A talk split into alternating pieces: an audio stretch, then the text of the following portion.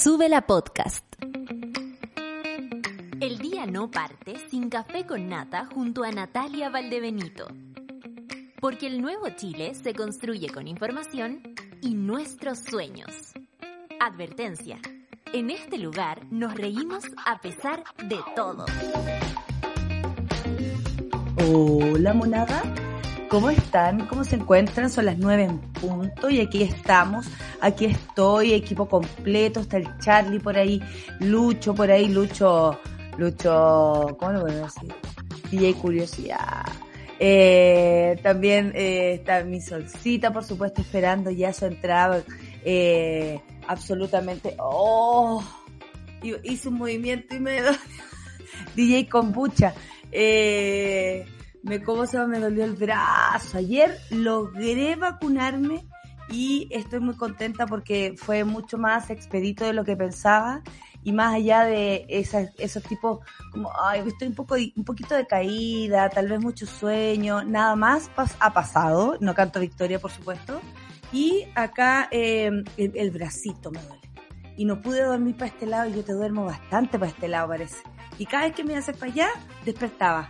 ¡Qué lata! Pero parece que duermo harto para el otro lado. Estoy calculando. Bueno, nada, ustedes se pusieron la dosis de refuerzo. Es una pregunta capciosa porque es necesario que se la pongan eh, y tengo con pruebas em empíricas, eh, pruebas empíricas que esto funciona. Gente que ha estado al lado de personas con, con COVID eh, no se han contagiado gracias a las vacunas y gente eh, no con menos comorbilidades por, por, lo que ustedes quieren pensar. ¿ah?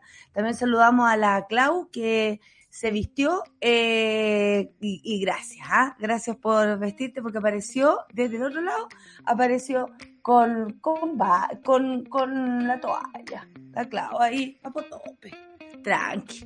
Eh, satélite, satélite poto, le vamos a poner. satélite, satélite pop. Oye, son las nueve con dos minutos y vamos al informe del tiempo, ¿les parece? Porque hay mucho que comentar esta mañana y por supuesto lo vamos a hacer acá en el Café con Nata con toda la monada. Comenten con el Café con Nata y le vamos a estar leyendo 21 grados en Arica, 21 grados en Iquique, 19 grados en Antofagasta, 27 en Copiapó y va a estar nubleque en la mañana, pero en la tarde un solazo. 18 grados en La Serena y Coquimbo y en la tarde también saldrá el sol, esta mañana nublada, muy típico de la zona. 17 grados en Valparaíso, también va a abrir en la tarde, hoy día está nublado esta mañana. O me cuentan por ahí la tita, no sé cómo habrá amanecido el litoral, porque de pronto uno dice una cosa y, oye, pero ¿cómo, mona? Se quita el manso solazo. Y me mando el, el gran... El otro día está la Michelada, se está riendo de ella misma porque se había mandado un, una, una, una cagada del tipo climático. Claro, es que la carta sinóptica dice una cosa y resulta que el calentamiento global dice otra. No, no va más rápido. Un Iván Flores voy a mandar. Yo diciendo aquí está lloviendo y la otra, pero ¿a dónde la viste si estamos en la playa? Bueno, 26 grados en Santiago, eh, algunas nubes, pero la verdad es que ya hace calor. 25 grados en Rancagua, tal carrete 24 grados. Le mando un saludo a la Tere, que ayer salió airosa de, de su primera eh, situación médica, así que le mandamos besos y abrazos porque qué fuerte es la Tere, ¿eh? qué lindo. 22 grados en Chillán, 18 en Concepción, un saludo también a la Pati, que si no, al tiro me la cola, le aviso. 22 grados en Temuco, 21 grados en Valdivia, va a estar soleado, sin embargo en la noche dicen que caerían algunas góticas, 17 en Puerto Montt, eh, hoy día el único día que va a estar un poco más, más soleado, ya después se vienen las, las lluvias en Puerto Montt. No así en Coyhaique, 18 grados el día de hoy y va a estar todos los días despejado. 15 grados en las Torres del Paine, 14 grados en Punta Arenas, 24 en Rapa Nui, absolutamente soleado con algunas nubes, 17 en Juan Fernández y 2 grados en la Antártica con lluvia nieve, según lo que yo puedo entender por el dibujo. ¿Para qué le voy a estar con cosas? No me la voy a dar de Iván Torres ni de Michelin porque los expertos son los expertos. Ay, en titulares dice más o menos así, Chile volvió a sumar más de 2.000 contagios diarios, así es la cosa, y día miércoles, ¿ah? Hay que estar atentos con lo que va a ocurrir el día de hoy. Eh, en otro titular, por eventual corrupción, solicitan citar a declarar a Piñera París, Mañalich y Zúñiga. Sí, el convencional Zúñiga, el candidato senador Mañalich, el actual ministro París y el actual presidente Piñera. La banda, la banda completa a declarar. Hoy nuestro titular, fin a la voluntariedad. Clases presenciales serán obligatorias desde marzo para alumnos y sostenedores. Esperamos también que tenga que ver con lo que está pasando con la pandemia. Em, ya que nos vamos a sacar por fin de encima a ese ministro porfiado, oye, más porfiado que curado, eh, suponemos que las cosas también van a cambiar desde ese lugar. Así que en otra administración debieran cambiar. Veremos. París dice haber dado positivo. ¿Qué les dije yo? ¿Qué les dije yo? Y el otro día le contaba yo a la solcita que está dando una, una entrevista y dijo, eh, ay, estoy, estoy un poco resfriado. Ay, sí, tengo, no, no, no tengo nada, no tengo nada, tengo solamente la garganta apretada y, y un poco de tos y no huelo, no. Pero por favor, no, no me hagan sentir que no, no llegaré a Chile. Oh, te pasaste, París, y estamos frente así a un, engaño total. Bueno, esperamos que salga bien del COVID, si es que así es lo que le está pasando. Y por supuesto pone en duda su presencia en las elecciones porque si no puede viajar antes, menos va a poder viajar con COVID. En fin, el candidato eh, eh, por holograma. Presidente Piñera, esto en otro tema, acusación constitucional, dice que no tiene ningún fundamento y dijo estar seguro que será rechazada en el Senado. Bueno, no tiene que ver con que no tenga ningún fundamento con que sea rechazada en el Senado pueden ser dos cosas totalmente distintas. La acusación está totalmente fundamentada, de hecho, 1.300 páginas que el señor Naranjo leyó el otro día. Eh, o sea, em, ¿en qué calidad está tu presidente chileno o chilena chilene? Es que nuestro presidente tiene 130 páginas de 1.300, perdón, 1.300 páginas de prontuario, ¿ah? Y solamente respecto a esta causa. Bueno, eh, dijo estar seguro el presidente que en, el Senado esta acusación será rechazada. Eh, no quiere decir que no tenga méritos, ¿no? El Senado tendrá que ver ahí políticamente cómo le conviene o no le conviene. Yo le pediría, por favor, al Senado que dejara esta situación lo más clara posible y por mucho que se ponga en peligro, como dice la institucionalidad, el único que puso en peligro la institucionalidad fue el presidente al tener negocios, al hacer negocios con nuestro medio ambiente con, nuestro, con, nuestro, con nuestros recursos. No es menor, es gravísimo. Fundamentos, hay, señor Piñera. También, Defensa presentó recurso para anular juicio que, continuó, que condenó al asesino de Nicole Saavedra. Veremos cómo le va, esperemos que pésimo. Corte de Valparaíso acoge el trámite recurso de protección que pide anular reglamento de la convención no quieren nada. no quieren nada. Están todos, ven, vienen como están todos confabulando para que la convención se caiga. Ven, ven cómo la cosa es así. En fin, recurso de protección pide la Corte de Valparaíso. Veremos qué sucede. Suprema también a Jorge, eh, acoge recurso de protección y ordena a Gendarmería y CERVEL adoptar medidas para posibilitar derecho a voto de 147 internos de Colina 2. Me parece fantástico. Eh, Veremos también por quién votan los de coordinador, no sabemos si ahí los candidatos van a hacer sus propuestas, en fin.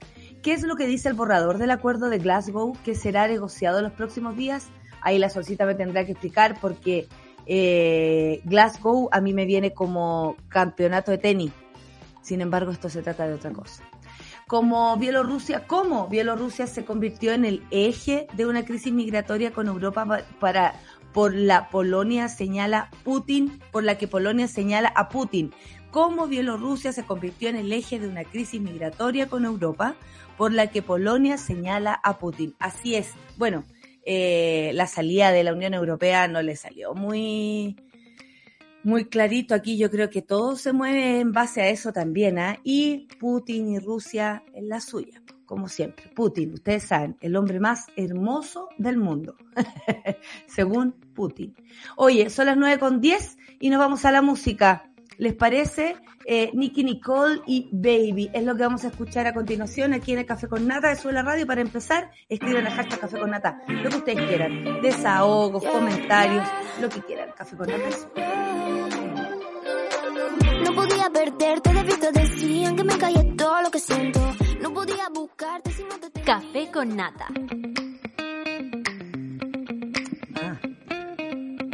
Ok, 9 con 13 minutos. Oye, la Sol, ¿cómo me cuenta cosas así en, entre medio de, la... Que, pase adelante, por favor. Soledad Barca. Hemos traído en un, esfuerzo, un esfuerzo de producción a Soledad Barca con un gran cagüín. No, mentira, no podemos De cagüines estamos rodeadas, amiga. Eh, eh, eh, vamos a escribir un libro que se llama Cagüines. Cagüín. Sí, por favor, o sea, hello. Pero bueno, eh, es que se nos dan las cosas, pues amiga, nos explotan en la cara. ¿Qué querés que te diga? Exactamente. Oye, amiga, me duele el hombro. Pero debo decir que estoy muy contenta por haberme vacunado con la tercera dosis. Qué bueno. Eh, me tenía más preocupada no hacerlo. Sí. Francamente. Yo creo que también por eso me he sentido bastante bien. Sí, obvio que sí. Mi pues, preocupación era no hacerlo. No estoy protegida, no estoy protegida, no estoy eh. protegida. Y, y, ayer hablábamos una cosa súper importante. ¿Cómo se nota cuando se inyectan recursos o no al sistema público y para reforzar alguna política pública sanitaria? Eh, porque semanas atrás estábamos con las filas enormes. Yo creo que seguimos en algunos lugares con filas enormes.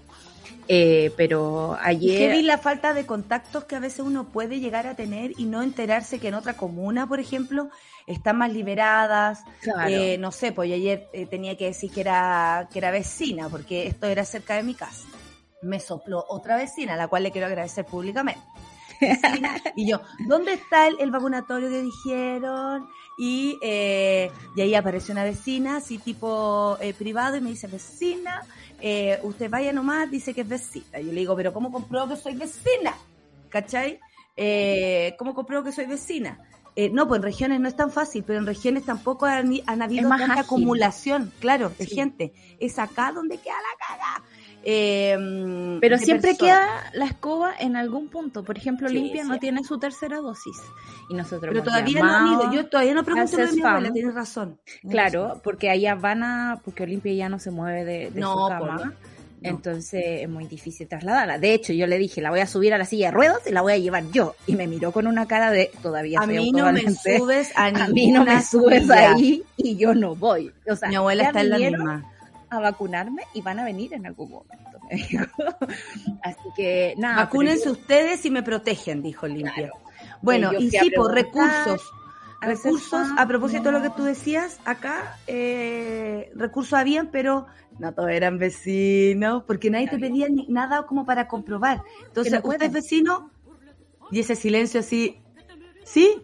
¡Eh! Y ahí la chiquilla, pase nomás, pase nomás y la cosa. Así que estuve sacando fotos con la chiquilla, cómodo, no había fila, pero increíble como si uno no tiene un contacto, al contacto, al contacto, no te enteráis. Eh, como les decía también, ir a, ir a otras comunas de pronto puede ser una buena idea, eh, como ocurrió también ayer con mi pareja, mi compañero, que fue una comuna que no tenemos nada que ver nosotros, pero consiguió su tercera dosis. Finalmente hay que también tener voluntad, tiempo. Eh, cuando hablamos de tiempo, es tener tiempo de, de los trabajos, por ejemplo, que a veces no lo permiten. En mi caso me fui al tiro, terminé el programa, me fui para allá podía haber estado o rebotado, pero esa era la forma en que yo podía hacerlo y por suerte tuve suerte. Pero valga la redundancia, eh, claro, amiga, tiene que ver con los recursos, con las comunas. Pero sabes que no solo con los recursos que tiene cada comuna, ¿no? Porque un vacunatorio... La forma de utilizarlos Claro, de Vitacura y Las Condes, por supuesto que te ofrecen hasta tecito para poder vacunar. Imagínate, no, en, Santa, Cruz también, debo decir, había un termito humilde con su té supremo al lado para que usted se preparara un tecito. Aquí hay tres cosas. ¿Por cuál viene? ¿Por la AstraZeneca, por la Sinovac, por la otra? Entonces uno tenía que mostrar su carnese y te decían, usted le corresponde, la esta. Claro. Eh, también supe, ayer eh, tú sabes que hay una sección de eh, eh, secretaría en este caso, porque todos me dicen, dile a la nata, y yo, ah, ok. Ah, no soy su secretaria, pero bueno, le paso el dato. en la, parte la pésima secretaria porque tiene pésima memoria, entonces Memoria. y soy pesada, me carga, debo decirlo.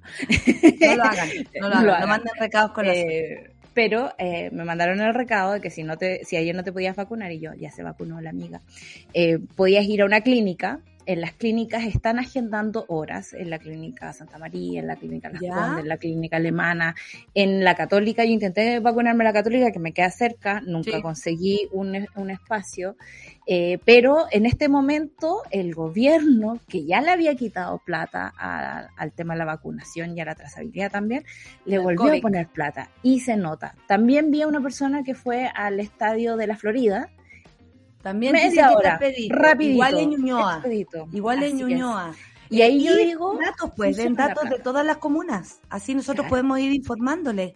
Eh, nos podemos enterar del recorrido, eh, que de pronto te puede hacer juego con lo que tenés que hacer más rato, o el permiso que pidas lo haces conscientemente con el tiempo que vas a usar para movilizarte de una comuna a otra, por ejemplo. Claro. Que también es caro movilizarse, o sea, ¿quién te paga eso? Nadie, pero al menos la vacuna es gratis y el dolor de brazo también. Chile volvió a sumar más de 2.000 contagios diarios, Solcita. Según una toma de muestra, las regiones con mayor positividad de la última semana son Aysén, Valparaíso, Coquimbo y Metropolitana. Coquimbo se suma, no estaba dentro de las que tenía más contagios. Respecto a los fallecidos, el balance de ayer reportó 12 personas, eh, que con mucho respeto, por supuesto, abrazamos a sus familias. Em, porque son 12 personas, 12 almas, 12 amores. Y por supuesto se suma a la cifra fatal de fallecidos por COVID en nuestro país. Em, como decíamos, Aysén, Valparaíso, Coquimbo y la Metropolitana tienen la mayor tasa de incidencia por 100 eh, habitantes. Em, los pacientes en UCI llegaron a 573, de los cuales 400, 400 perdón, 81 se encuentran conectados a ventilación mecánica. Estoy súper mal con la conexión, pero no me pueden pedir más porque estoy con el celular. Em, eh, conectados a ventilación mecánica, 481 personas y 208 camas críticas disponibles en el sistema de salud. Sí, han aumentado, porque el otro día había 202, 200, no sé cómo era la cosa pero difícil y, y, qué, y qué nervios saber esto, ¿no? Bueno, si estamos vacunados, probablemente no lleguemos a estas condiciones. Eh, la idea es esa, eh, como, como seres humanos también podemos de alguna manera ayudar a nuestros equipos médicos a no, a no atestar los lugares de, de atención y, y la vacuna es un, es un gran, gran, gran ayuda para eso. Eh, bueno, el... señor Javier Tinoco, mira el apellido, ¿ah? Javier Tinoco, infectólogo de la clínica de la Universidad de los Andes, indicó que creo que si aumenta el número de casos diarios, como ha sido hasta el momento la tendencia, igual va a repercutir sobre el sistema hospitalario porque va a haber un porcentaje de menos 15 o 20%, así se ha estimado siempre, de pacientes graves. O sea, por supuesto que le vamos a dar más trabajo, ¿no? Eh, en esta situación.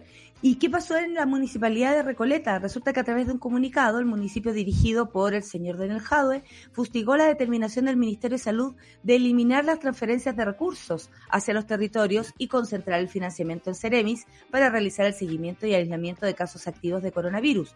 Esto está ocurriendo en varias comunas. Eh, Recoleta está hablando nomás, en todas.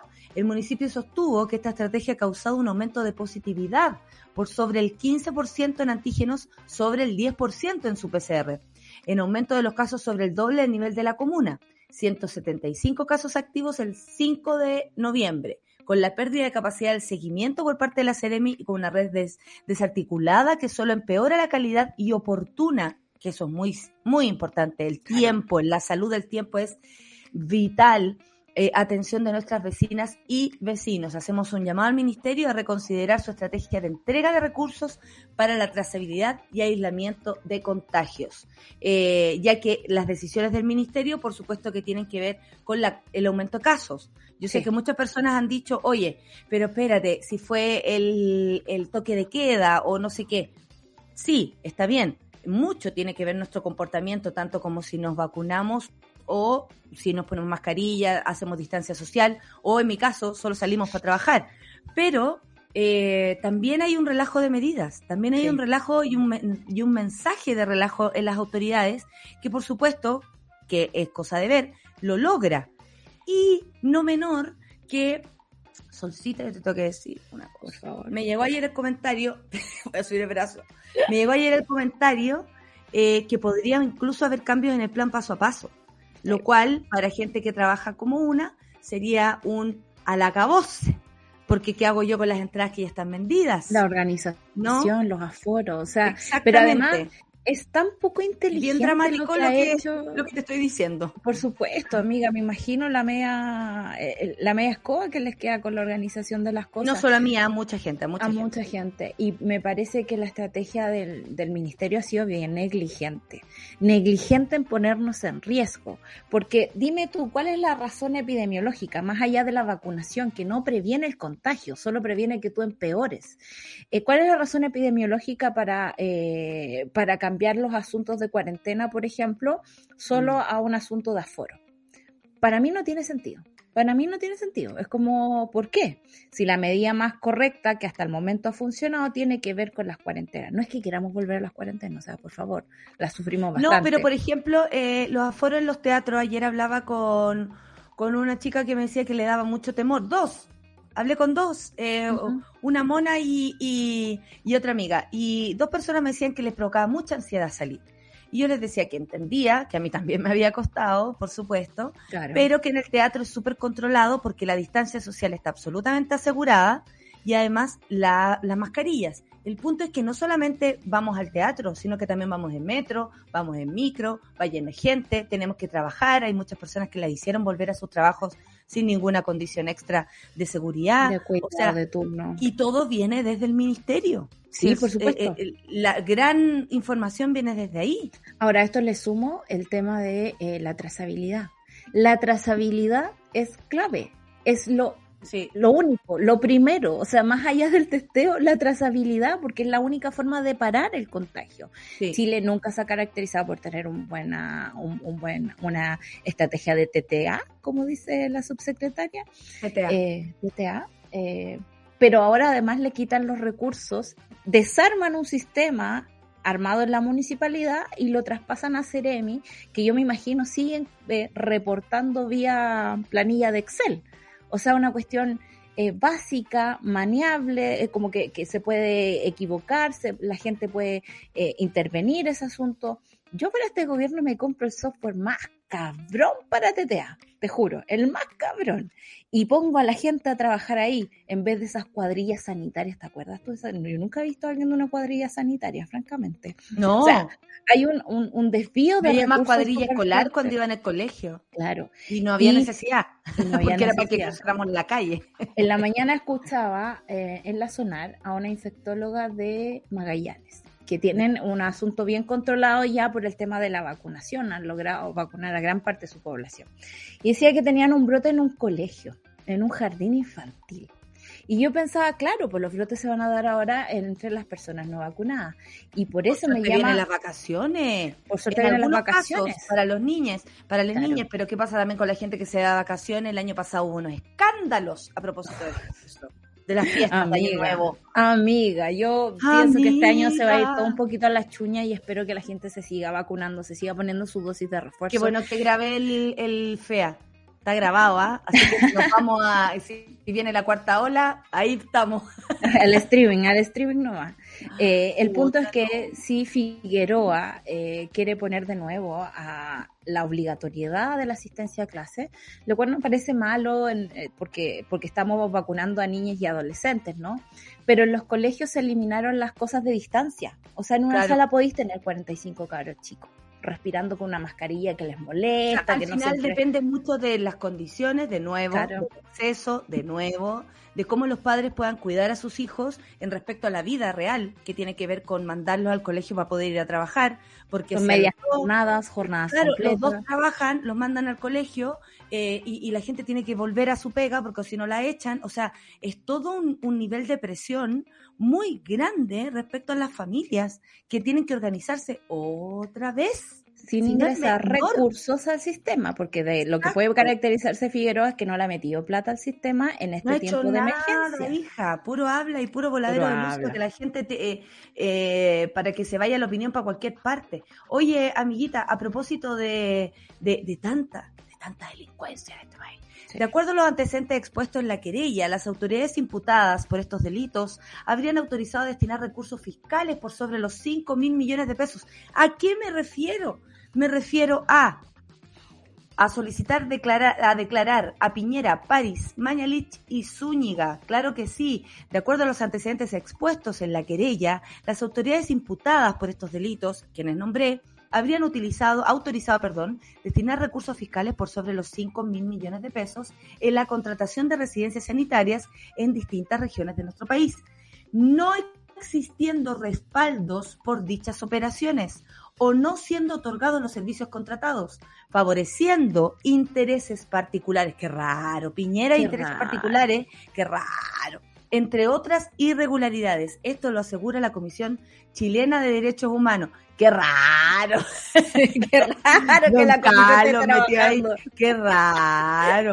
Bueno, adicionalmente, la entidad agrega que en su calidad de parte querellante, la Comisión Chilena de Derechos Humanos solicitó diversas diligencias a la Fiscalía que investiga la responsabilidad que le cabe al presidente de la República, al ex ministro de Salud, al actual ministro de Salud eh, y al ex subse- subsecretario de redes asistenciales en los delitos de fraude al fisco, negociación incompatible, tráfico de influencias, entre otros ilícitos, objeto de avanzar en la investigación en curso. Ustedes pueden creer que lo que estoy diciendo tiene que ver con la actual administración de la pandemia, primero que todo, eh, de la gestión sobre la pandemia y del presidente de la República. ¿Se dan cuenta en el país eh, que, que heavy? Porque esto siempre lo dicen quienes, eh, quienes odian al pueblo, ¿no? Oye, qué desorden, hoy está lleno de delincuentes, oye, salvemos el centro, como les ha venido a algunos, ¿no? Salvemos el centro de Santiago, salvemos la plaza, salvemos qué está pasando con, con la belleza de, de- de- de nuestro centro de, de- de Santiago. Sin embargo, esto se está dando en una situación eh, actual.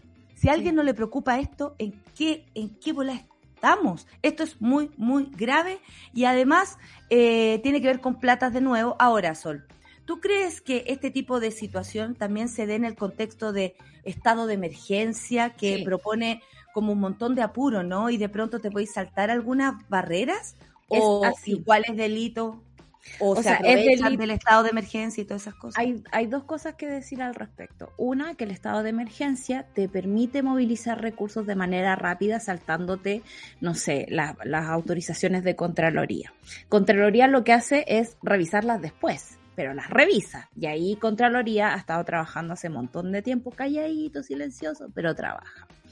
Y lo segundo es tener la cara dura de ocupar el Estado, el papito Estado, como tanto les gusta decir que la gente vive. Bueno, ellos sí viven del Estado, lo que pasa es que no se roban 200 pesos, se roban más de 5 mil millones eh, destinados a residencias sanitarias que como hemos visto en diversos reportajes de la prensa han sido destinados para amigos del presidente, eh, amigos del subsecretario y esas son las cosas que Contraloría está metida ahora investigando. Ahora Contraloría puede ser lento. Es, es así. Y por eso yo creo que la Comisión Chilena de Derechos Humanos entra aquí, porque si uno recuerda escándalos mucho menores en otros países, por ejemplo, si no me equivoco, creo que fue Bolivia, ¿Ya? que eh, desde el, el Ministerio de Salud, alguien como un subsecretario hizo el contrato para comprar mascarillas y se los compró a un amigo, salió cascando en tres tiempos. Hay eh, ministros, ponte tú en Europa, que se han saltado la cuarentena, salen cascando en tres tiempos. En Chile, los tenemos aquí. cascando. Amo el cascando, cascando. por supuesto. Hoy día en la mañana un poeta Oye, recordaba salió la frase, cascando. chicotear los caracoles. Me encanta. Ah, pero por supuesto, chicoteame los caracoles, chicoteame los Rapidito, caracoles. por favor. Eh, y el punto es que sí, se han hecho esas cosas y uno no puede ser ingenua al pensar No, que eh, en- durante la pandemia no ha salido lo mejor y lo peor de las personas. Lo mejor ha estado puesto en personas individuales, creo yo, en los equipos clínicos, en la gente que ha puesto la cara para combatir una pandemia cuerpo. que se les vino en- en- encima. Y también está lo peor, que es que hay gente haciendo negocios con la enfermedad de las personas. Y eso ha pasado por todas partes. Pasa por las patentes de las vacunas que no las quieren soltar, pasa por alguien armando residencias sanitarias. El Hotel de Santa Cruz, que es Sí. un hotel finísimo, residencia sanitaria. Yo dije, ¿cuánto le están pagando al señor Cardón, que también tiene otro hotel en- en mi calle, acá en Santiago? También residencia sanitaria. Y yo decía, esto ¿Las no dos? le bastó. ¿La de Santiago dos. y Santa Cruz? Sí, no le bastó Ne- con hacer casa con las armas. Hija, esos Negocio, mira. Y uno mira así, uno mira así, a la plata de mis impuestos se la está Pero llevando el señor que nosotros, la gente en general está, ¿qué? Sobreviviendo, trabajando, tratando de no contagiarse, eh, tratando de llegar a fin de mes, viendo Pagando por los alimentos más caros que han existido en las últimas Entonces, décadas. Entonces se nos van estas cosas como decir, oye, espérate, este güey está haciendo eh, eh, negocios privados. Sí. Se nos va, se nos va. ¿Saben por qué? Porque se aprovechan del estrés que tenemos. Se aprovechan del estrés en todo aspecto, porque eh, podemos tener estrés cada uno por su vida, estrés social, estrés, estrés eh, como- eh, el ecoestrés. O sea, tenemos Estrés postraumático por la muerte que hemos estado rodeados todo el rato. O De sea, hecho, no la, terapia de hoy se trata un poco de eso también y me Sí. parece muy, muy bien que hagamos punto ahí, porque estamos viviendo muchas cosas al mismo tiempo y esto ocurre como, como eh, En la eh, en nuestra paralela. cara, en nuestra cara, pero en la paralela. Entonces es súper, súper grave. Esperemos esto llegue a, a buen puerto y a la comisión le vaya bien. Ayer en la redacción TV eh, eh, mostraron también, mira, Gustavo Manén ahí, eh, rostro, ¿ah? Rostro Gustavo Manén. Rostro Gustavo Manén. Eh, eh, lo descubrió la Rayen. Ah, ¿te cachai? No, si no tenía trayectoria.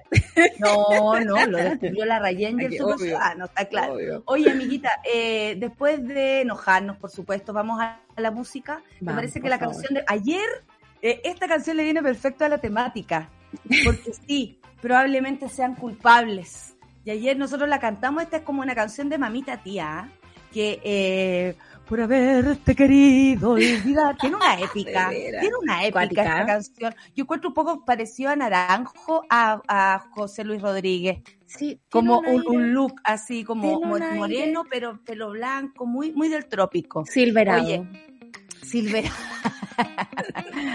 Ayer, ayer no podía juntar palabras, hoy día están saliendo, amiga. Así que vamos. Eso, amiga, aprovechemos entonces. Vamos a presentar la canción de tía, mamita o lo que sea. Culpable soy yo. No, no yo. Piñera, Mañalich. Zúñiga y los men y París. Eh, para aquí, para divertirnos un ratito aquí en el Café con Nata en Venezuela, a cantar fuerte. pues.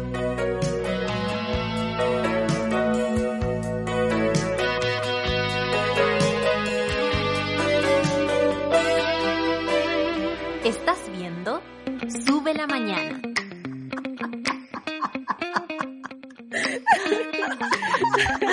Oye, nos estábamos riendo, pero porque.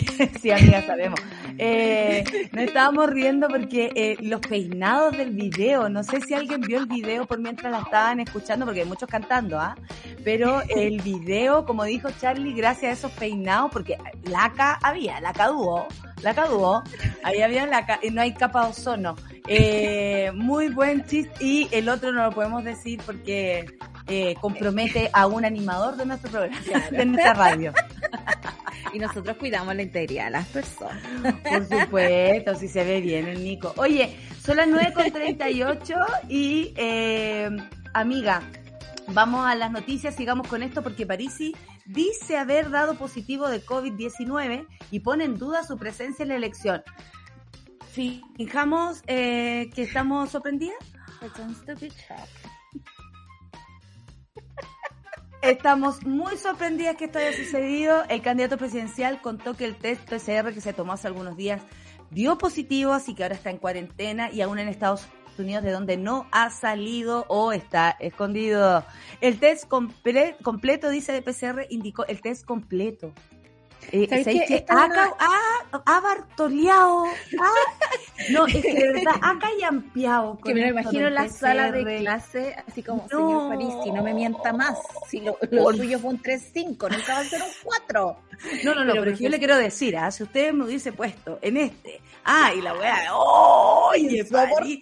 ¿Cómo de, de- ¿Cómo de haber sido, por ejemplo, engancharse con París? Y bueno, tener hijos Oh. con París y ya sabemos lo que es, pero... De, te eh, endeudáis, te endeudáis de una. No, te endeudáis, claro, salí endeudada. Pero también, eh, como lo cagüinero, lo, lo mentiroso. Oye, ¿a dónde saliste? No, si no, no es que ayer haya salido. Lo que pasa es que no está en mi casa. ¿Cachai? Como eso. O como leí en Twitter, no, si mañana te deposito. No, lo, tengo un problema con la cuenta Ruth. Tengo tu plata aquí en la mano. la voy saliendo. Voy saliendo a la ducha. El banco está cerrado. Bueno, el candidato presidencial contó que el test completo lamentablemente dio positivo. ¿Qué es lo bueno, dijo? Eh, que tenemos nuestro set completo de vacunas. Si bien eh, que tenemos, porque habla en, Alguien hizo esa misma eh, análisis. Porque habla en plural. En plural, en la radio. Había un personaje, había un personaje de el gran Roberto, no, perdón, Fernando Farías, Fernando Farías, el que actúa enojado, el, el, el gritón, el Don Genaro, de, de, de, ¿cómo se llama? De los 80 y todo, que él era locutor de radio. Y como era locutor de radio, a mí me hace mucho sentido esto, hablaba en plural. ¿Cachai? Entonces le decía, eh, Tata va a comer, nosotros no tenemos hambre. Y, hablaba todo así. Y esto es como absolutamente eh, modus. Eh, eh, ¿por, qué? ¿Por qué crees tú que habla en plural? ¿Por qué habla de un equipo? Yo creo que hay, hay dos cosas ahí. Yo, yo me pillaba hablando en plural y debo decir que un día dije... Y nosotras estamos súper contentas con eso, o sea... Yo dije, ¿será que estoy muy sola? Y estoy convocando a los ah. espíritus. Bueno, también uno nunca está tan sola. Uno, nunca menos tú, menos tú que tienes una mariposa que, te, ronda. Eh, no tengo idea. Yo creo que también aquí hay una ambición eh, de pensar que un gran comando, una gran persona, hemos tenido los o una gran mentira atrás de todo esto, porque hay una cosa súper precisa, que para entrar a Chile no necesitáis un test rápido, uno necesita un PCR. Hay distintos tipos de PCR, lo sabemos. Entonces, ¿por qué la primera tú no, tú, no, lo escuchaste, lo que pasa es que él se hizo un quick test, y en el quick test, al momento de hacerlo, tosí. Él dijo, tosimos, y eh, mentiras. Dime mentiras. y ahí me preguntaron, señor, ¿usted tiene eh, síntomas? No sé, no sé si tengo síntomas. Y ahí salió inconcluso. Bueno, dijo, hemos tenido, si, si bien hemos tenido los típicos malestares de resfrío, no sé si habla por él y sus pulmones, no sé, dolor de cabeza, garganta muscular, más que eso no ha ocurrido y más que eso no ha ocurrido y eso nos tiene relativamente tranquilos contó París en sus redes sociales. Fue buena la decisión de no haber viajado el 7. Estoy aislado de mi familia. No, si eso lo sabemos, guachito. Y tengo que hacer un test en 10 días más. El candidato presidencial deberá hacer una cuarentena de 14 días, por lo que puso en duda su presencia en Chile el 21 de noviembre, o sea, no va a poder votar ni por él mismo. Tendré que estar aislado y tendré que hacerme un test en 10 días para ver, pero por lo general son 14. O sea, él sigue con, además la, política antigua de los 14 días de cuarentena, que cada vez aquí en Chile son menos, así que tranquilo. ¿Sabéis qué? A mí eh, me, me, da mucha risa, por supuesto. A mí me dio risa ayer en Twitter de Rusio Ulloa, que se llame Franco. Franco Parisi, es que se llame Franco. por supuesto, pero me parece súper delicado que eh, la legislación permita un candidato telemático, que permita este Bartoleo, eh, que permita una eh, posición en la franja que algunos candidatos, no sé, a diputado o a core, no tienen, o sea, no tienen espacio, porque aquí la cuestión se divide de manera súper injusta. Y además, que juegue con los recursos de todos los chilenos. Por cada voto que reciba Parisi, el server le va a devolver plata. Y cualquiera de los candidatos, estamos hablando de Meo también, que tiene esa, trayectoria, ¿no? De ser candidato constantemente y luego con esa platita claro. pasear Un candidato que nunca, o sea, que no ha pisado terreno chileno. O sea, le están pagando por nada. Y yo, con lo fan que soy de las cosas telemáticas, para una presidencial no me parece, me pongo conservadora. Necesito al candidato acá que conozca los problemas reales de la gente, que conozca a la señora Juanita, como decía Lago. Entonces, es peligroso también que nos riamos tanto y me dio mucha risa, al menos que en todas las noticias que leí en la mañana, eh, decía, París dice, Parisi, no es como Parisi confirma, sino que Parisi dice que dio eh, positivo. Por Una cosa es lo que diga y la otra es la verdad, claro. Y, Dicen que dijo. Claro, y yo veo este certificado eh, y yo que eh, he falsificado papeles, debo decir que aquí... pero espérate, nos tenemos que detener ahí, voy a hablar en plural. Nos tenemos que, ¿cómo, ¿Cómo que? Pero tú estás haciendo una acusación contra Eh, ti pero no amiga. constitucional, amiga. O sea, cuando uno va al colegio, falsificaba cosas. Ah, por supuesto. Mi, firma mi, y- co- mi firma se parece mucho. De hecho, mi papá me descubrió la otra vez que fue mi aval. que mi firma se parece mucho a la de mi madre. Y me dijo, oye, pero esta, esta, esta es la firma de tu mamá. Eh, bueno, Por algo fue la única, fue Exactamente. la única que tanto practiqué. ¿ah? Entonces, Eh, Este es un Sorry. pedazo de papel, no es completo. El nacimiento, yo no sé cómo ponen la fecha los gringos, pero París nació un 24, aquí pasaste por 8, es un agosto, eso sí. Yo lo dije así como de pesar en la mañana, oh, dice un 8 y fue 24.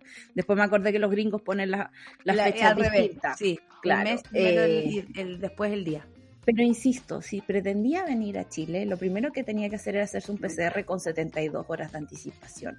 Esa cuestión del test rápido, o sea, Según es él, parte de su iba con su. PCR y después... Manguera, Ahora, manguera, Amiga, seamos más mal pensadas.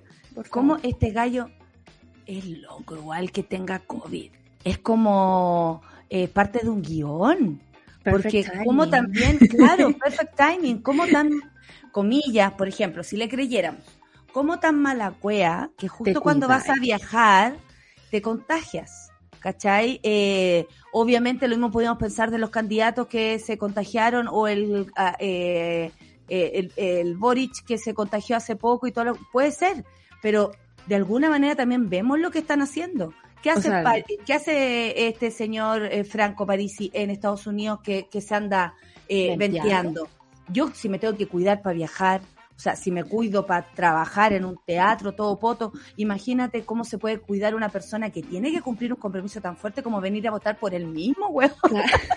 Si esto, es- esto, Eso por es eso lo la más risa, loco de Porque es todo. pasado, Sí. es pasado. No, Yo no creo en las coincidencias y debo decir que soy una persona en que la serendipia es parte de mis tías. O sea, yo voy caminando. hoy salieron todas las palabras, amiga. No, si ya salieron. Ayer estaban atrapaditas así, pero La guarda. La Atención, serendipia, nada. Que son esos pequeños accidentes, coincidentes que uno dice, Ay, me he topado tanto con este ¿Coincidencia? weón No lo creo. Que debería volver con él. Y yo digo al universo, no, señores, no. No creo en la serendipia, por muy, mucha belleza que me haya dado en la vida, eh, no creo en las coincidencias y no creo que alguien que está encerrado haciendo campaña por Zoom, francamente, se haya contagiado. Además, teniendo la noticia de que su actual pareja eh, está embarazada. O sea, si, si, si tenía esos antecedentes, te cuidas. Amiga, ¿no? date cuenta. Pero claro, está contagiada entonces la pareja. ¿O qué? No, esto porque dijo que es estaba aislado. ¿Sabes lo que pasa? Es que es llegar y decir que tení positivo el COVID. Muéstrame las pruebas, París. Este pedazo no, de te- papel no me es suficiente. No me, no me es De hecho, mira, aquí dice que no tengo COVID. Mira, aquí dice. ¿Lo lees? Porque aquí, por ejemplo, no está la fecha, no hay la nada. fecha del PCR. Uno podría decir, pues, ir, a- eh, eh, digamos, tachar datos sensibles, ¿no? Pero la fecha de tu PCR es algo importante. No Por está. supuesto, sobre todo en este tipo de cosas y sobre No todo con un candidato presidencial. ¿ah? Claro. Eh, lo que está ocurriendo es demasiado vergonzoso porque es un candidato presidencial. Bueno, hay muchas noticias sobre candidatos presidenciales que van a estar saliendo. Atención, usted lea todo lo que pueda y por supuesto también eh, diferencie eh, la, la información para para lo que para para hacerse una una visión eh, contundente respecto a los a los candidatos. ¿Por qué no? Oye, Defensa presentó recurso para anular juicio que condenó al asesino de Nicole Saavedra. La Corte de Apelaciones de Valparaíso declaró admisible el documento. Muchas gracias, Corte de Apelaciones de Valparaíso. Lo que solo implica que, po- que podrá ser alegado y tramitado. O sea, no quiere decir que al señor Pulgar lo saquen de inmediato de la Claro. Es todo lo que yo creo que tienen en sus manos los abogados eh, para hacer, ¿no? Eh, es como lo Sí. que ha ocurrido, por ejemplo, con Matías Pradena, eh, Martín Pradena, Martín. perdón, eh, y, eh, y, y que nuevamente se vuelve a pedir que lo liberen de la prisión preventiva. Dice, Son los eh, recursos que tienen los abogados, ¿no? Ahora, sí duele porque aquí estamos frente a un asesinato de odio, un lesbo odio, y eh, duele porque uno dice cómo una persona con, con ese prontuario Con tiene que lo defienda reiterada. con conductas reiteradas y que más encima esto también habría salvado la vida de otras personas, porque eso también quedó en evidencia en la investigación. Eh, bueno, se declaró admisible el recurso de, de nulidad interpuesto por el defensor penal público Patricio Fernando Jiménez en representación del abusador, asesino Víctor Alejandro Pulgar, concediéndose el, mismo ante la ultrísima Corte de Apelaciones de Valparaíso para su superior resolución. Eh, la audacia al patriarcado, amiga. Implicar un nuevo juicio oral contra Pulgar. Yo creo que a, Pulgar tampoco le conviene esto. Lo digo honestamente, porque razones para tenerlo encarcelado ah, sobran. Oye, amiga, eh, la tira la Corte Suprema a desperdiciar recursos, digamos, con alguien probadamente asesino, ¿no? Exactamente. no, no, tienen pudor esta gente, no tienen pudor. No. A propósito de la cárcel, ¿no? Suprema coge recursos de protección y ordena a Gendarmería y CERVEL adoptar medidas para posibilitar derecho a voto de solo, porque de verdad son muy pocas personas, 147 internos de Colina 2. Eh, la tercera sala del máximo tribunal consideró arbitrario el actuar del organismo penitenciario y servicio electoral, argumentando que atenta contra la legislación nacional e internacional a no realizar las gestiones para asegurar el derecho a voto de los reclusos. Así es. Miren qué importante noticia es la que estamos leyendo, porque mm, francamente eh, uno debiera, piensa, ¿no? Los, los derechos humanos de los presos, presas, de lo que sea, eh, y bien lo sabemos por Punta Peuco, no, no terminan cuando las personas están presas, solo se termina con su libertad, que ya es bastante. Eh, y por otro lado, Solcita, quería que me contaras, esto dice el borrador del acuerdo de Glasgow, que será negociado los próximos días.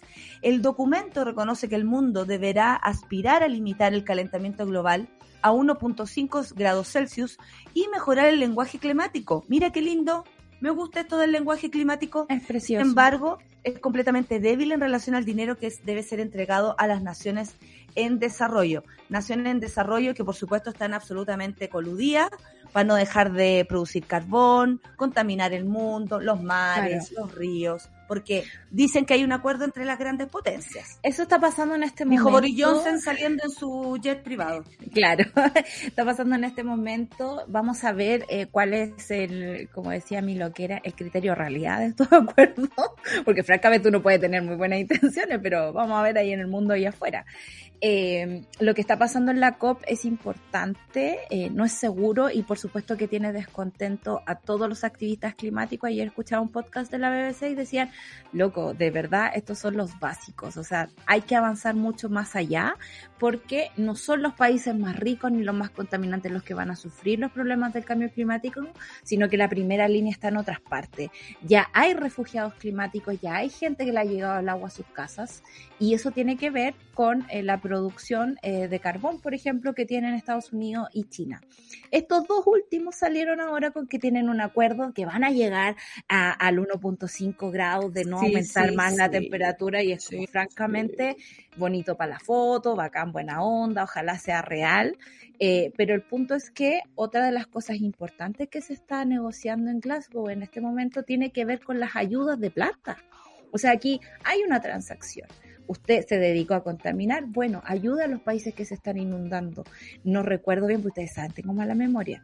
Puede haber sido el presidente de Guinea, no lo sé, pero hizo un discurso grabó un discurso entre medio del agua, con el agua hasta la cintura, porque eso es lo que le está pasando en este momento. Entonces, el, el, el, avance, ¿no? El progreso que desde la revolución industrial en adelante nos tiene como enseguecidos sobre las consecuencias de ese arrase, eh, creo yo, es bueno empieza a entrar como en el lenguaje. Yo creo que el lenguaje es súper importante. No voy a venir con ese lenguaje construir realidad porque francamente... No, no, no, no, no, porque ya lo sabemos. Pero, Eh, pero ayuda pues, porque cuando uno dice emergencia es distinto a crisis climática, por, ejemplo. Y sabemos me lo dijiste a mí como no, esto es una crisis cambió mi visión también al respecto. Claro, eh, tiene que ver con las urgencias. La, el, el, significado de las palabras es importante para que nos pongamos en las jerarquías de cuál es el problema primero que tenemos que resolver. El, el punto de, de, lo que está pasando en Glasgow es que el lenguaje es muy importante porque pensemos en el lobby que hicieron los países antes de la COP. ¿Te acuerdas que leímos esa noticia? Que querían cambiar en realidad el lenguaje y no iban a decir tanto. Y yo me acordé de Sebastián Piñera, que cuando empezó sus mandatos, ¿no? Eh, cambió eh, todo lo que tenía que ver con la obligación del Estado de por el fomento del Estado A Y es muy distinto fomentar a estar obligado a cumplir con algo. A todo esto, cuéntame lo que la alarma que recibiste hoy día de CIPER, que tiene que ver con, con aquello que estás contando, que tiene que ver con el lenguaje y por supuesto lo que puede hacer un presidente en, en ejercicio a propósito de, de, bueno, hacer negocio o faenarse de, de una el medio ambiente. Por supuesto, en alerta sí, pero hoy día en la mañana, hasta cuando estábamos partiendo el, el programa, además de Dominga e Imán, CIPER detectó otros nueve proyectos mineros donde los Piñera Morel fueron inversionistas. ¡Qué sorpresa! Bajo el primer mandato de Piñera, estos proyectos recibieron autorizaciones administrativas y permisos ambientales. ¿Por qué me parece importante esta noticia? porque está forrado en platos, como el tío Rico MacPato, ¿no? Ahí en mm. esa piscina. De... Pero ¿cómo voy a dormir tranquilo si aunque estoy forrado en plata te estáis cagando a tus nietos incluso. Tranquilo. ¿Qué tanto les importa? Yo creo que el consciente de él está tranquilo, pero el inconsciente sabe para dónde va. Y me parece que la, codicia, ¿no? Que es la enfermedad que yo le veo a Piñera, eh, ha llegado a un punto que, que no tiene retorno. Y me parece también muy terrible que haya una conformidad en el Senado, a propósito de lo que nos dijo la ICE y a propósito de lo que ha pasado estos días, no, la acusación constitucional no va a pasar no va a pasar, no va a pasar. Y por eso es que estos eh, reportajes son absolutamente importantes. A ver si cambia la opinión de nuestros legisladores que prefieren tener una jubilación tranquila del Senado, porque todos van de salida en este momento, eh, que eh, hacer justicia por las personas de este país. No estamos hablando solo de una pica que le tengamos al presidente para hacer negocios. El señor está haciendo negocios con los recursos de todos los chilenos.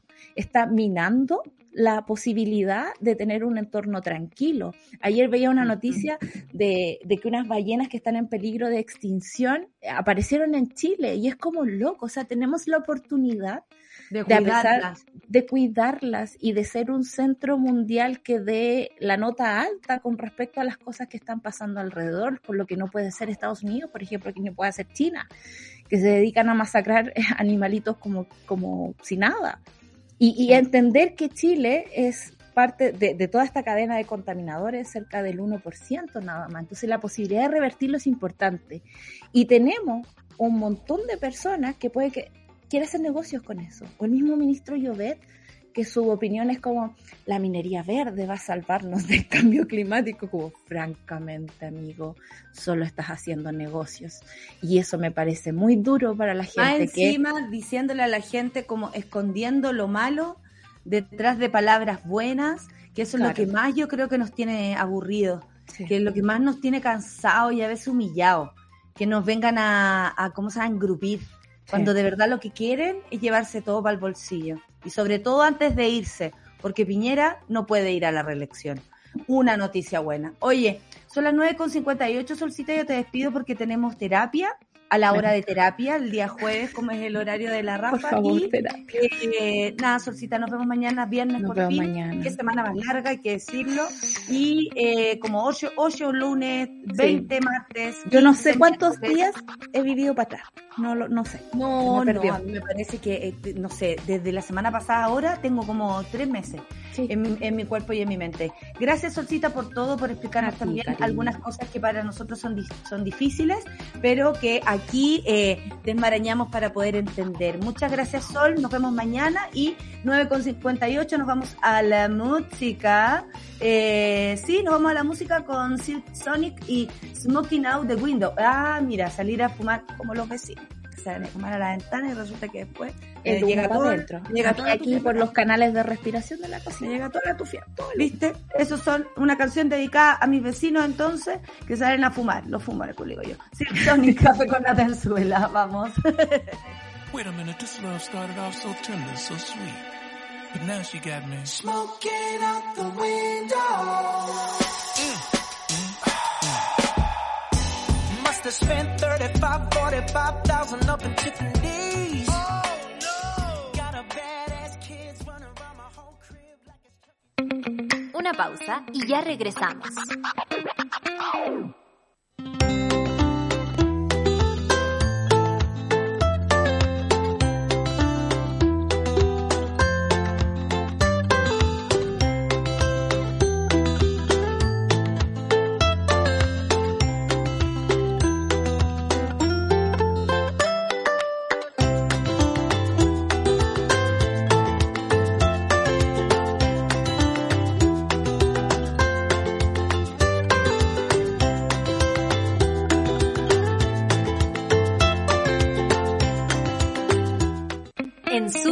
Mujeres nos tomamos la mañana para comentar lo que nos gusta, nos despierta y nos conmueve.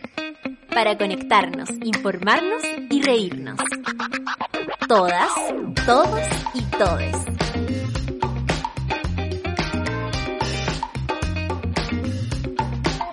Café con nata. Super Ciudadanos.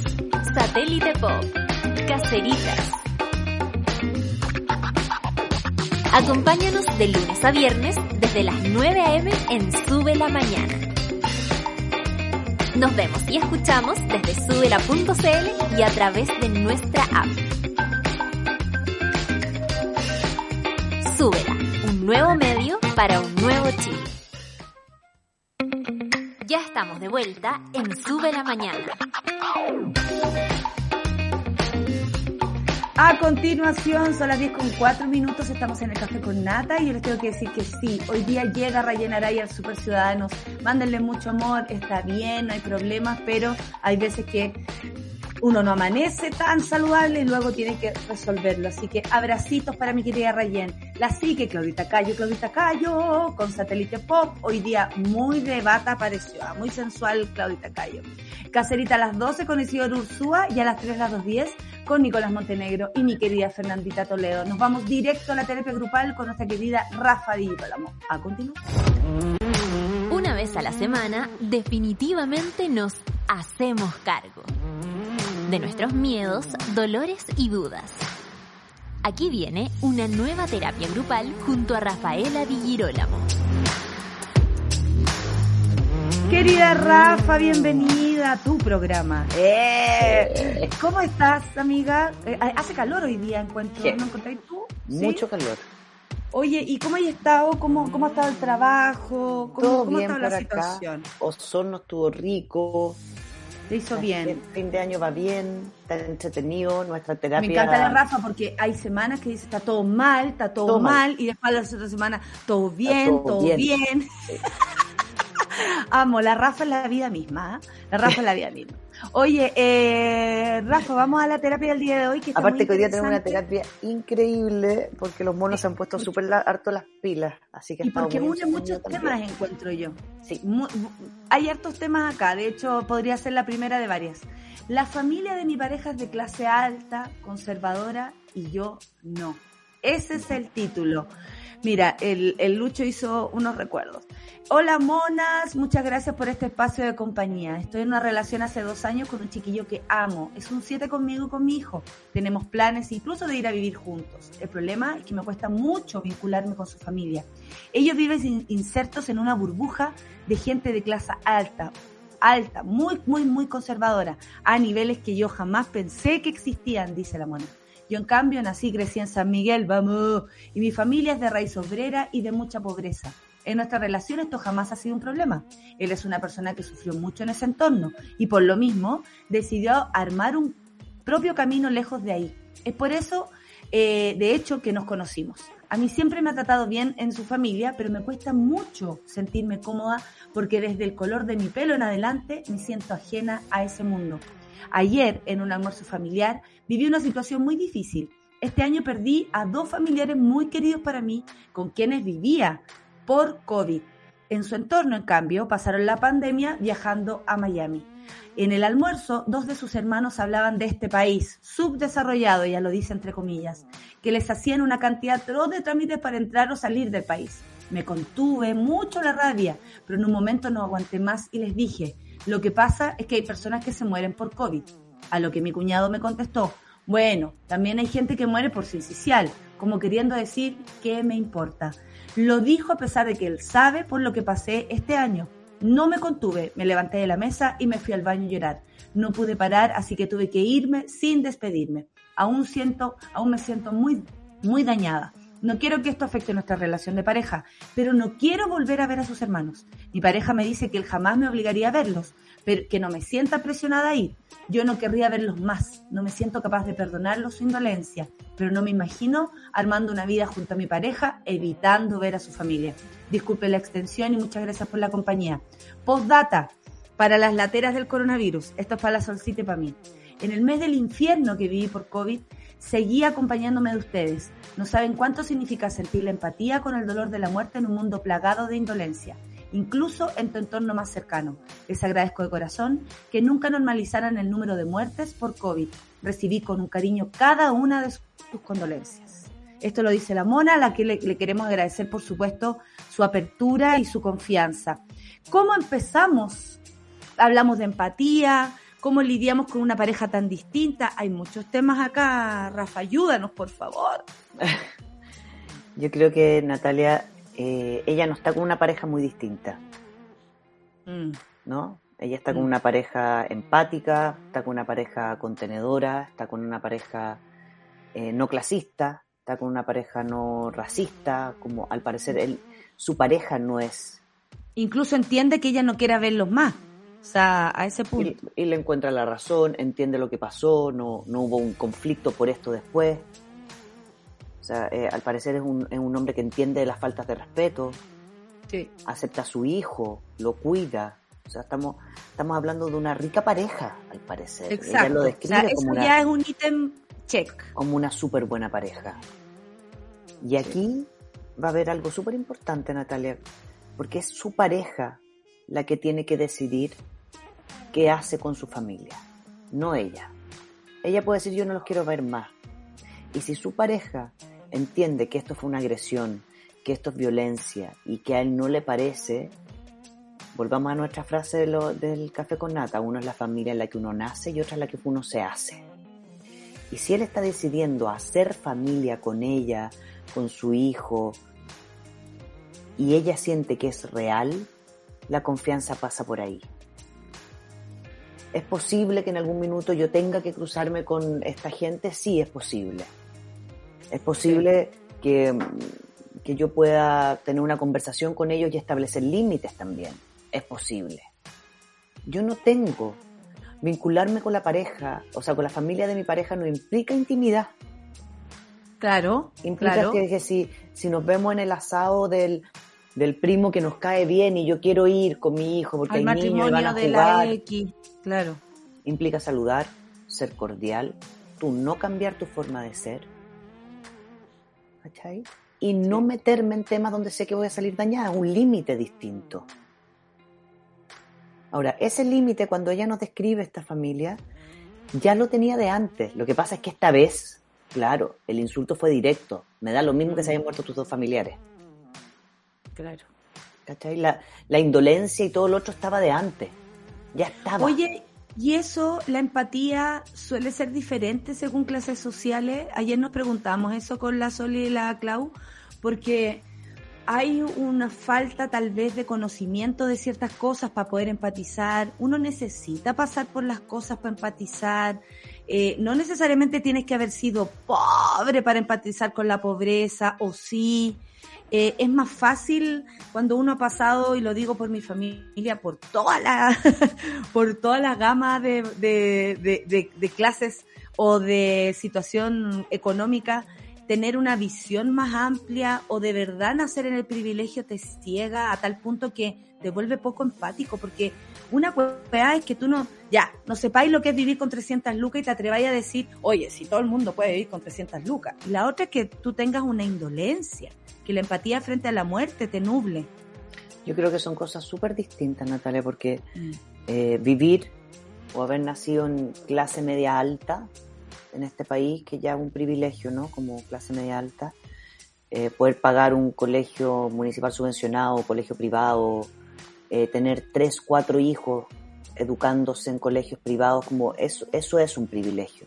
Tener ayuda, eh, no sé, desde que te hagan el, el aseo, Tener ayuda en la no casa, sé, po. etcétera, claro. Todo, eso, todo, todo. eso es privilegio. Ahora, la crianza no, no pasa por el privilegio. perfecto. La crianza no pasa por el privilegio. Porque si te creaste en, eh, en un hogar donde la gente minimiza a las mujeres, a las trabajadoras, eh, insulta a las mujeres y a los hombres por sus formas de ser, de actuar, de vestir, de, Claro. de dialogar, de, de, no sé, de, de cómo enfrenta la vida, lo que estoy haciendo es indolencia pura y estoy siendo absolutamente un nazi de mierda contra la gente que es distinta a mí. Claro. Como claro. eso de Hitler. Claro, ni Eso siquiera es tiene que ver con una razón es- social, es Claro. como con los que están en contra mí o los que son distintos. O los que son distintos. Como de alguna for- forma cuando, cuando este país eh, sufrió el golpe militar y Pinochet estuvo como torturando y asesinando con toda su gente, había clase tanto de clase alta como clase baja económicamente metido en ese segmento.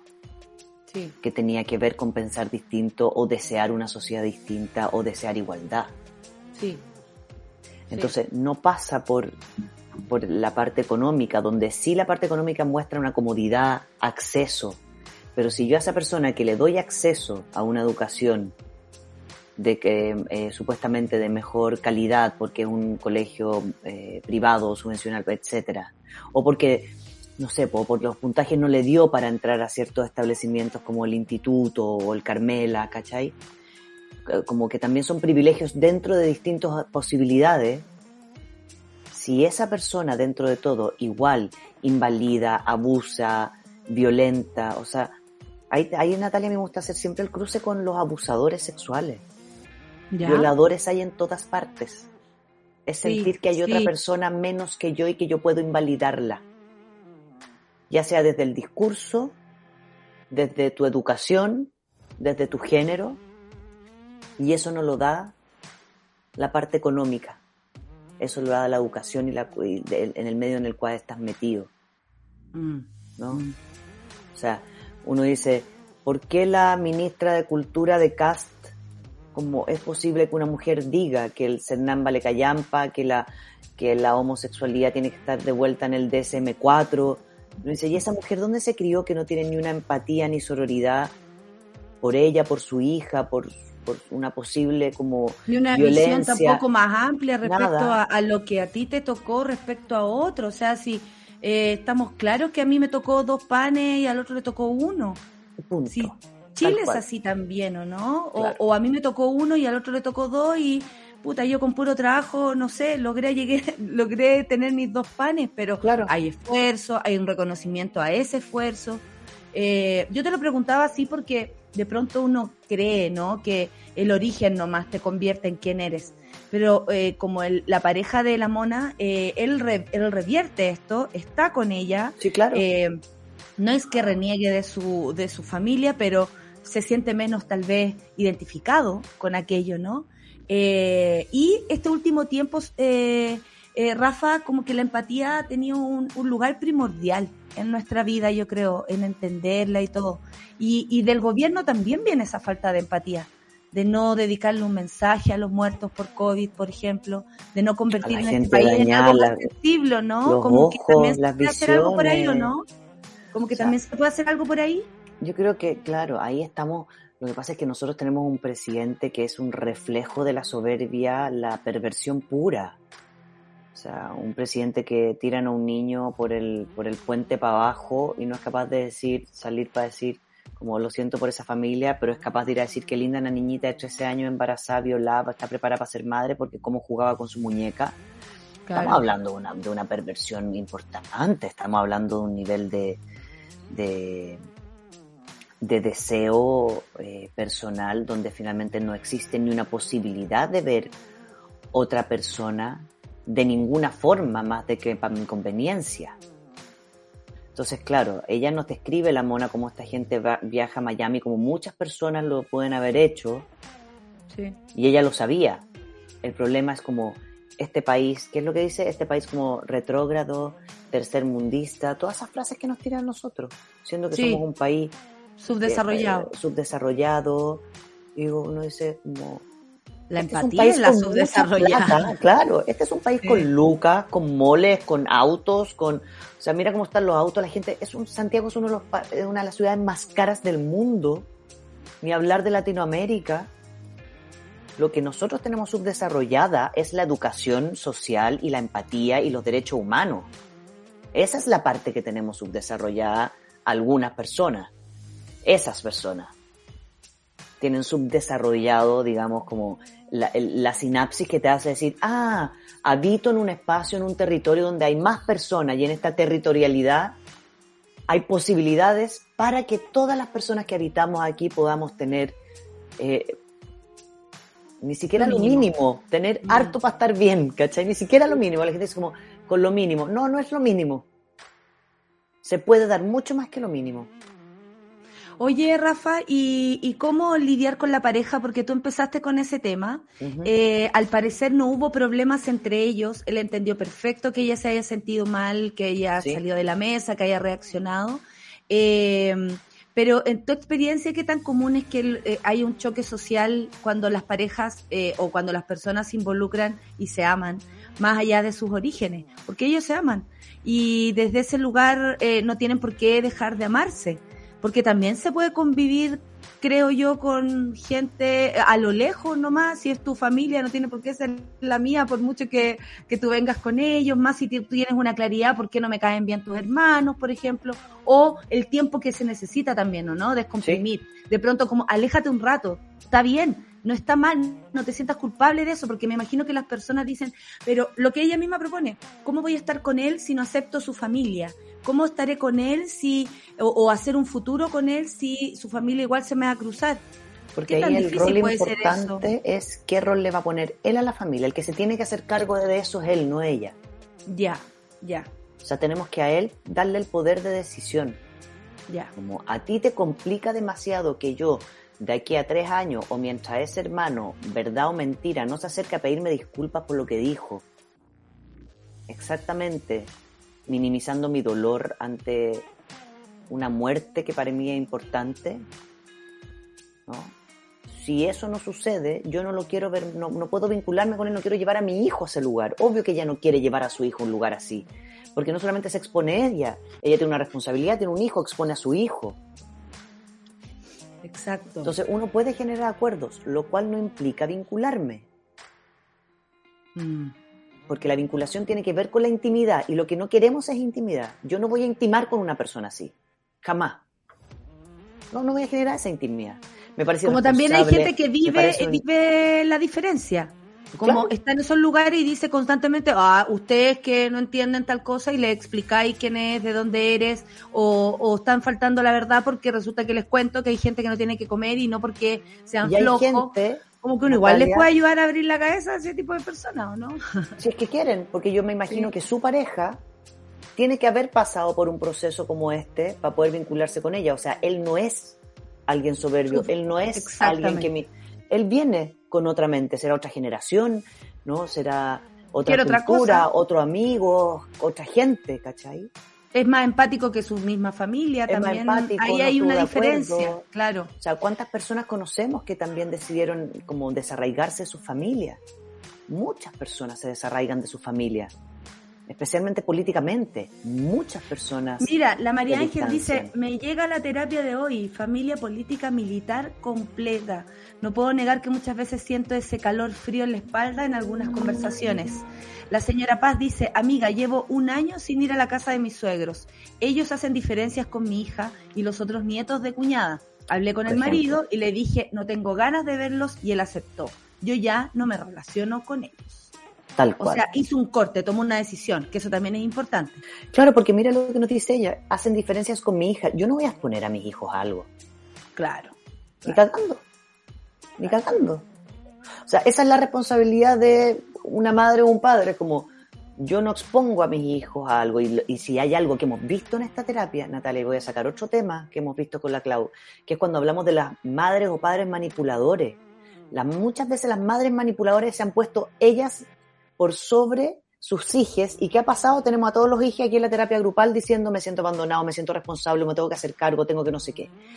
Cuando yo me hago cargo de mi hija, lo que hago es cuidarla, protegerlo, hasta el minuto que le doy la fuerza suficiente para ser independiente y que siento que no le va a pasar nada y que va a poder poner límites. Pero el primer, Claro. primer paso soy yo. Entonces, si yo voy a exponer a que mi hijo vaya a una casa donde le pueden decir, ay, qué pena, se murieron de COVID tus abuelos, ¿por qué no se cuidaban, ah? Porque O un comentario ni No. siquiera para ellos, un comentario que los niños puedan escuchar, que también tengo- yo tengo- niñas están mucho más atentos de los que uno Sí. cree y con nuestro comportamiento y nuestro hablar incluso podemos hacerle daño con contarnos cosas que a lo mejor entre adultos podemos entender, pero ellos codifican de, si no se lo explicas, de cualquier manera, ¿cómo no? Como cualquiera que escuche una conversación ajena. Entonces, como esa falta, ni siquiera de empatía, esa, esa falta de, de, eh, de protección, ¿cachai? Que es una falta de cuidado, es un nivel de, de, ahí ya no estamos hablando de ego, estamos hablando de narcisismo, donde solo existo yo, no existe otra persona. Porque un poco de ego me puede ayudar a buscar deseos, a movilizarme. Ella necesita ego, necesita certificar su ego, decir, esto a mí me daña. Y su ego le va a ayudar a poner un límite. El narcisismo pasa cuando realmente no voy a ver lo otro. No me interesa. No me interesa por ninguna parte. ¿No? Donde no hay posibilidad es lo que nos muestra Cast, ¿no? Como no existe otra verdad que la mía, con ironismo, con sonrisa. Pasivo-agresivo. Pasivo-agresivo y muy contento, buscando el poder para poder, ¿qué? Hacerte desaparecer. Oye, Rafa, y a propósito de las clases sociales, uno pensaría que son como argumentos de teleseries mexicanas antiguas. Sin embargo, no es así porque nuestro país es muy clasista. Eh, y, también se vive el clasismo desde abajo. Eh, se llama resentimiento, como nos dicen muchas veces. Eh, yo me siento muy contenta de ser resentida, porque como dice Ana Tijoux, resiento 400, 500 y todo lo que tenga que sentir por este país que me duele. Eh, ¿Cómo ahí podemos también enfrentarnos? Porque al clasismo en nuestro país, de ida, de vuelta, eh, cuando te toca, no sé, vivirlo, oye, tú que naciste en cuna de oro, o de pronto creen que por los ojitos que tiene una, eh, no nació en el barrio que nació. Hay muchos prejuicios al respecto también. ¿Cómo se puede lidiar en un país como este con la clase, que sin duda es una de las luchas más antiguas, pero más actuales? Sí, bueno, ella también lo dice, ¿no? Mi color de pelo. Sí, lo, lo dice. ¿No? Lo dice así también, el color de pelo. Y, y, yo creo que ahí hay, un tema, otro tema cultural también súper puesto de era hitleriana, ¿no? Como que es el color de algo. Mm, mm. Aparte, como ahí viene la incultura y la poca educación, como la cantidad de, de migración que ha vivido Chile nos hace ser súper multiculturales. Claro, Obvio. Míranos. Como, Míranos a nosotras. blanca, narigona y rubia porque eh, la genética de mi abuelo italiana, después de la guerra, cuando se arrancaron, se llegaron para acá. Yo soy cualquier cosa. ¿Cachai? Pero no es porque, porque supuestamente a mí cierta fase económica me va a dar una genética de un color. ¿Pero por qué se entiende así aquí en Chile? Porque en Chile fue así discriminado. Si Chile no es muy difícil a lo que hizo Hitler.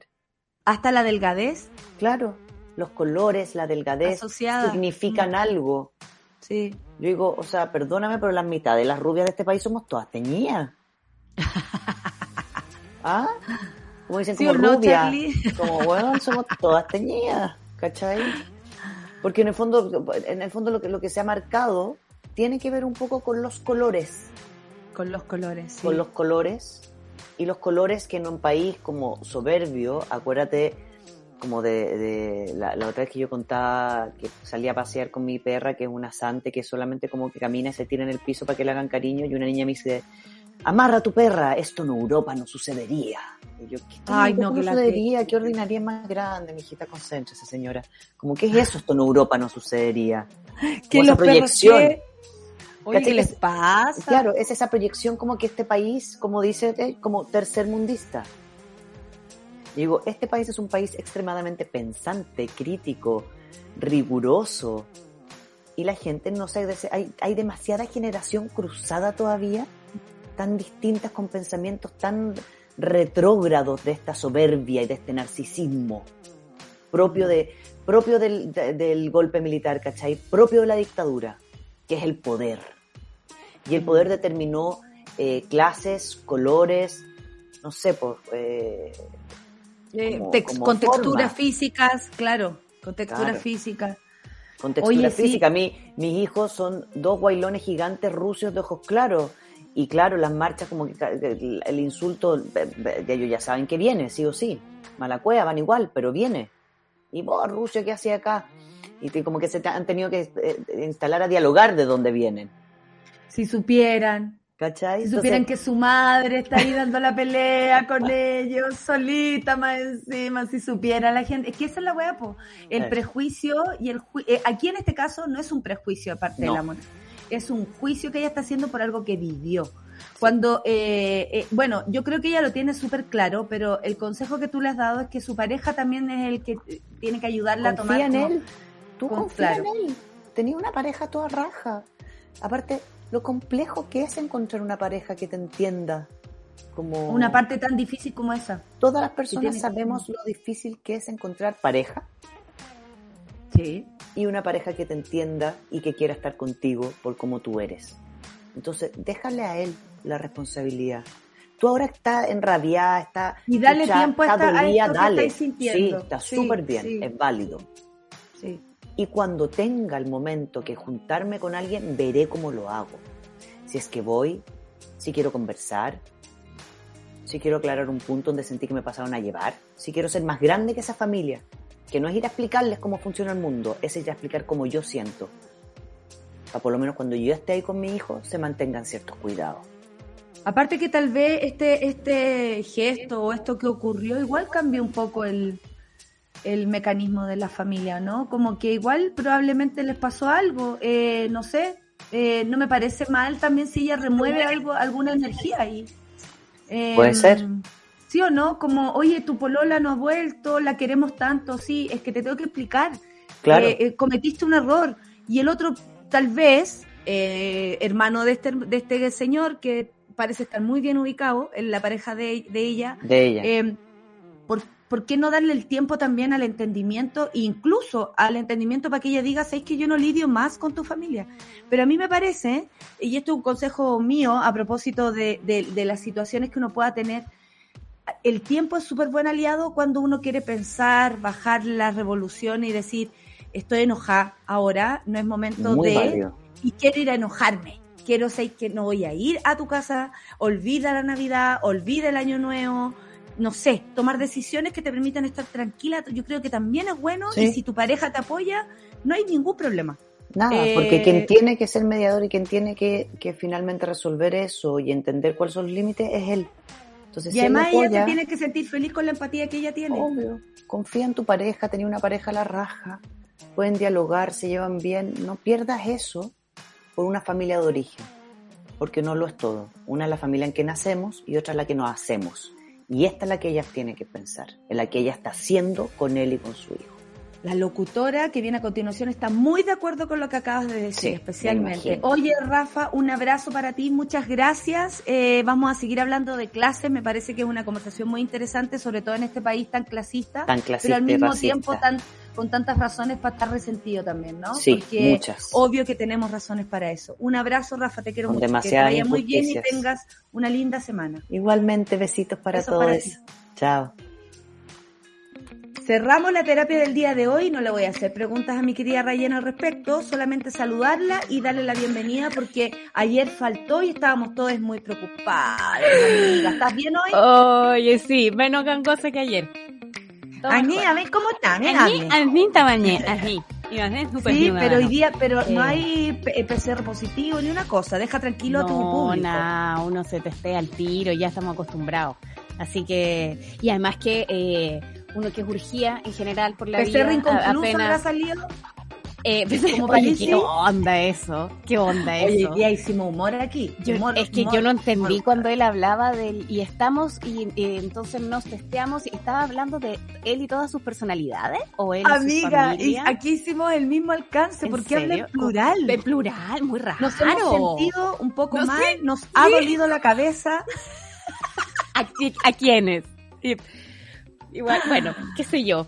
Eh, Oye. bueno, pero testearse es importante porque además uno entra un poco en psicosis con el tema del primer estornudo, miércoles. Ah, tengo COVID, tengo COVID. No, no, no, y resulta que no era, y menos mal, que bueno, pero uno entra en psicosis con eso, entonces lo mejor es testearse rapidito.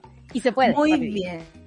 Y, y se puede rapidito con el sistema Yarna Proboste, por lo que veo. Ah, tu ¿Ves sistema es más Yarna Proboste, ¿eh? Eso es lo que estoy captando. Oye, eh, háganse todo el test rápido, ¿ah? Rápido. Listo. Eh, amiga, eh, yo estoy segura que tú estás ya concentrada en tu programa del día de hoy. Cuéntame qué es lo que viene en el Super Ciudad. Vamos a hablar de la ética del cuidado, algo recurrente cuando nuestra super ciudadana que nos acompaña es Vinca Jackson. Así que vamos a hablar con ella y lo vamos a poner en un foco en particular, que probablemente a muchos de quienes nos escuchan y, nos ven o nos ven, eh, les puede generar algunas dudas eventuales. Y esto no tiene que ver solo con el rol de papás, mamá, no, adultos en general que se relacionan con niños y niñas en general. ¿Hay claridad sobre los límites con el cuerpo de uno y otro, otra, cuando también va dependiendo de las edades de niños y niñas? Y claro, no puede decir, ay, obvio, pero no te vayas a duchar juntos, qué sé yo, cuando son grandes, ya, son como cosas más obvias. Pero hay ciertos espacios de más sutileza que es importante develarlos con claridad. ¿Qué pasa con, a los niños les encanta que le hagan cosquillas? ¿Será bueno o no? ¿A qué edad? ¿Cuándo te empiezo a decir que esto no está bien porque lo puedes normalizar para otros eh, momentos con otras personas? Bueno, de eso vamos a hablar hoy con Vinca, que creo que puede ser muy clarificador. Oye, me parece fantástico, sobre todo porque es algo que tal vez se habla muy poco para lo mucho mm. que se da o las muchas dudas que hay al respecto. Eh, respecto, una vez como adulto puede ser súper invasivo y tal vez no lo tiene claro. No, y las niñas versus los tíos, los, tíos y los niños, el profesor y el niño, porque, ¿cachai? Que hay varios rangos y varias personas con las que los niños se, se involucran. Entonces, profesores, tíos, tías, me incluyo, eh, familiares, eh, amigues, ¿cachai? Yo siempre hablo con, con mi sobrina y le digo, el límite lo pones tú y y yo creo que uno como adulto también le puede enseñar. Por ejemplo, ¿tú querís que te limpie el poto? No, perfecto, me voy. Y que sepa que soy su tía, pero no tengo ninguna eh, derecho a hacer algo que ella no quiere. Entonces, si ella lo entiende a través de su tía, con mayor razón lo va a entender con una persona que no lo es. Ajena, claro. Creo yo, ¿no? Como eh, cosas que uno puede colaborar, pero qué buena conversación además con una gran eh, panelista y a esta altura, Vinca Jackson, a quien le mando un beso y un abrazo. Qué bueno que esté de vuelta. Querida Rayen, excelente y necesaria conversación porque las niñas nos preocupan, les amamos y les debemos un montón en este país ingrato. Un abrazo, Rayen, me alegro que estés Besos, querida también. Oye, qué buena terapia la de hoy día. Ah, muy buena. Muy buena, hija, muy buena. Gracias, muy buena. nos vemos. Nos vemos. Se termina el café con nata y nos vamos con Rayen Araya Super Ciudadano. Chao, amigues. Eso fue Café con Nata junto a Natalia Valdebenito. Tu dosis para partir el día informado y muerto de la risa. Revisa este y otros capítulos en subela.cl o en nuestra app.